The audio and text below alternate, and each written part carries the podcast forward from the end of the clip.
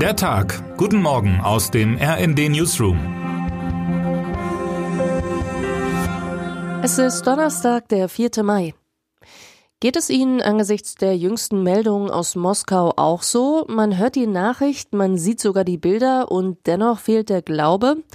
Als die russische Regierung gestern eine Attacke zweier ukrainischer Drohnen auf den Kreml verkündete und von einem Terroranschlag auf Präsident Wladimir Putin sprach, zogen Beobachterinnen und Beobachter rund um die Welt die Stirn kraus. Stimmt das wirklich oder wird da gerade etwas fabriziert? Von False Flag Operation sprechen die Amerikaner, wenn eine Nation im Krieg sich selbst etwas antut, um es dem Gegner in die Schuhe zu schieben. Maskirovka nennt man so etwas in Moskau seit Jahrhunderten übrigens. Es geht um die Kunst der Täuschung. Putin kann nicht erwarten, dass die westliche Öffentlichkeit ihm glaubt. Er hat sie schon zu oft belogen. Unter den mächtigsten Staatenlenkern der Erde ist er der mit der geringsten Glaubwürdigkeit. Das ergab eine weltweite Umfrage des renommierten Instituts Pew Research schon im Jahr 2022. Abgesehen von genereller Skepsis allen Moskauer Verlautbarungen gegenüber gibt es in diesem Fall diverse Details, die Zweifel erregen und eine Inszenierung nahelegen. Die Attacke soll in der Nacht geschehen sein. Die russische Regierung wartete jedoch mit der Bekanntgabe fast einen ganzen Tag bis zu den nächsten Hauptnachrichtensendungen. Das wirkt orchestriert. Warum sickerte, wenn die nächtliche Attacke auf den Kreml echt war, nichts vorab durch? Der Abschuss der Drohnen führte zu Blitz und Donner über dem wichtigsten Gebäude einer Metropole mit zwölf Millionen Einwohnern. Dass eine ukrainische Drohne ungehindert erst Russland und dann auch noch das extrem gesicherte Moskau überfliegt, um in allerletzter Sekunde über den Dächern des Kremls abgeschossen zu werden, ist zwar filmisch eindrucksvoll, gilt aber unter Militärexpertinnen und Militärexperten als unwahrscheinlich, Zweifel dieser Art im Ausland werden Putin egal sein, ebenso wie das Dementi aus Kiew. In Wirklichkeit ist in diesem verwirrenden Spiel überhaupt nichts ausgeschlossen. Was, wenn die Attacke echt war, die Urheber aber in Moskau sitzen? Auf einer starken russischer Putin-Gegner gab es in jüngster Zeit einige Hinweise, etwa die Explosion an russischen Bahngleisen. Zuvor schon gab es eine Serie unaufgeklärter Brände, mal loderten Musterungsbüros, mal Forschungslabors, mal Gebäude des Geheimdienstes. Einen drohenden Kontrollverlust im eigenen Land würde Putin freilich niemals zugeben.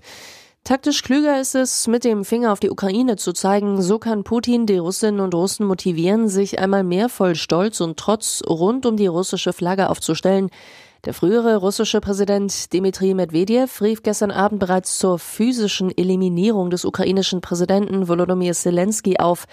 Der wiederum hat sich unterdessen als Gast in Berlin angesagt für den 13. und 14. Mai. Putin will den Mann, der im Westen als Freiheitskämpfer gefeiert wird, zum Terroristen erklären. Diese Deutung ist für ihn politisch nützlich. Sie kann ihm als Begründung dienen für eine Eskalation der Attacken auf die Ukraine. Russland kann damit noch mehr Einberufungen rechtfertigen und noch mehr Kriegsopfer. Die Terrortheorie bietet Putin zudem eine Entschuldigung dafür, dass er sich stärker denn je aus der Öffentlichkeit zurückzieht. Schließlich trachtet man ihm nach dem Leben. Ob die Drohnenattacke ein Fake war oder nicht, entpuppt sich bei näherem Hinsehen als zweitrangig, denn eine bedrückende Tatsache steht so oder so fest. In Moskau macht sich gerade eine unheilvolle Bunkermentalität breit. Der Westen wird ungewöhnlich wachsam sein müssen in den kommenden Wochen. Termine des Tages. Die Europäische Zentralbank berät heute in Frankfurt über eine mögliche weitere Zinserhöhung. EZB-Präsidentin Christine Lagarde wird die Entscheidung gegen 14.45 Uhr in einer Pressekonferenz erläutern. Die amerikanische Notenbank hat bereits gestern Abend erneut eine Anhebung beschlossen um 0,25 Punkte.